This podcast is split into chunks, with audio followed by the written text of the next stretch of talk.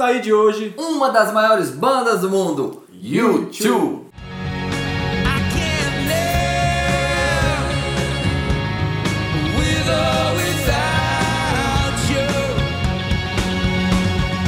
Solta o beat na vinheta. Yeah, yeah.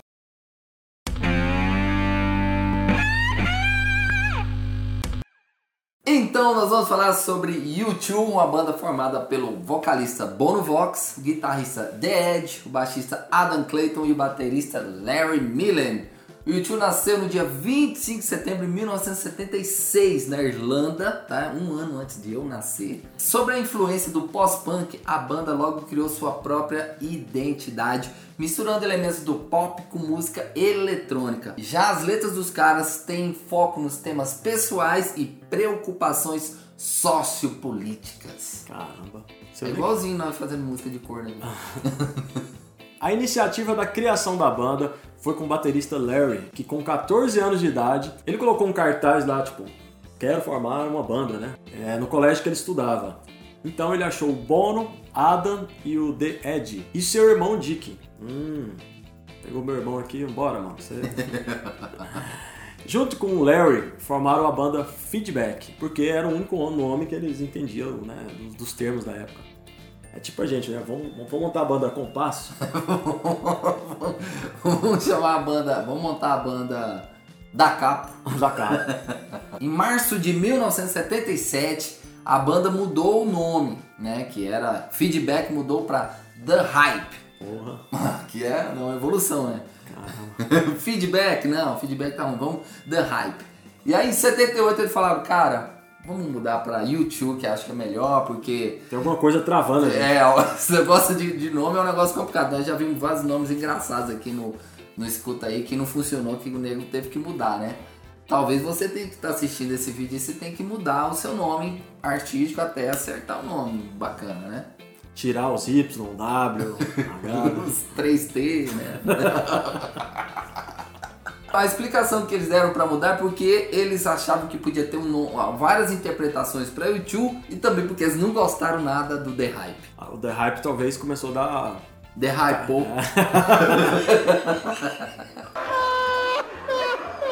É. No mesmo ano, no dia de São Patrício, uma festa famosíssima na Irlanda, que acontece todos os anos, eles venceram um show de talentos e ganharam um prêmio de 500 libras. E usaram para gravar uma demo para a gravadora CBS na Irlanda. Pegou um dinheirinho, meu irmão, já correu e foi lá pro produtor, foi pro estúdio para gravar um, um CDzinho, né? 500 libras é o quê? É 7 reais, né, cara, a libra.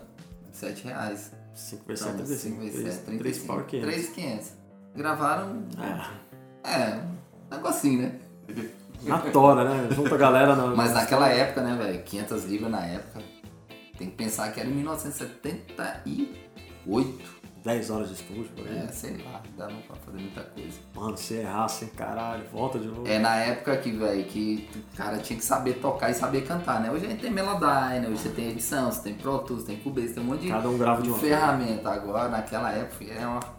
no pau. Em 1980, eles lançaram o seu primeiro disco chamado Boy. Caramba. Parece que não. Nome não, não é. E não bateu muito, não. Boy. O terceiro álbum deles, War, lançado em 1983, foi o primeiro álbum a alcançar a posição de número 1 um no Reino, Reino Unido. Então você pode ver, né, Blena, que vários artistas, nunca no primeiro, no segundo, no ter, na, às vezes no terceiro álbum, foi quando eles começaram a ter uma projeção. É no mínimo do terceiro para frente, né? Em meados de 1980, eles se tornaram famosos pelas suas participações em shows. O que se destaca foi o Live Aid, que é um festival de rock realizado com o objetivo de arrecadar fundos a fim de acabar com a fome na Etiópia. O festival teve show do Queen. O quinto álbum da banda, The Joshua Tree, lançado em 87, foi o responsável por transformar eles realmente em ícones globais. Foi o maior feito comercial e crítico da história da banda, alcançando o topo das paradas musicais em muitos países. Muitos países caras bateram o número 1, um, incluindo a posição número 1 um da Billboard 200, que é uma lista classificando os 200 álbuns e EPs mais vendidos dos Estados Unidos, meu irmão. E também ficou na lista dos álbuns mais vendidos do mundo, com cerca de somente 25 milhões de cópias. Duas, duas vezes a população de São Paulo. Cara, isso sim é sucesso. Sucesso a nível mundo, né, velho? Em 88, com o lançamento do seu sexto álbum, Rattle and Hum, com hits como Desire, eles ganharam o Grammy de melhor performance de rock por um grupo vocal em 1989. Um Grammy, velho. Na década de 90, eles lançaram dois álbuns. Aí começa o fundo.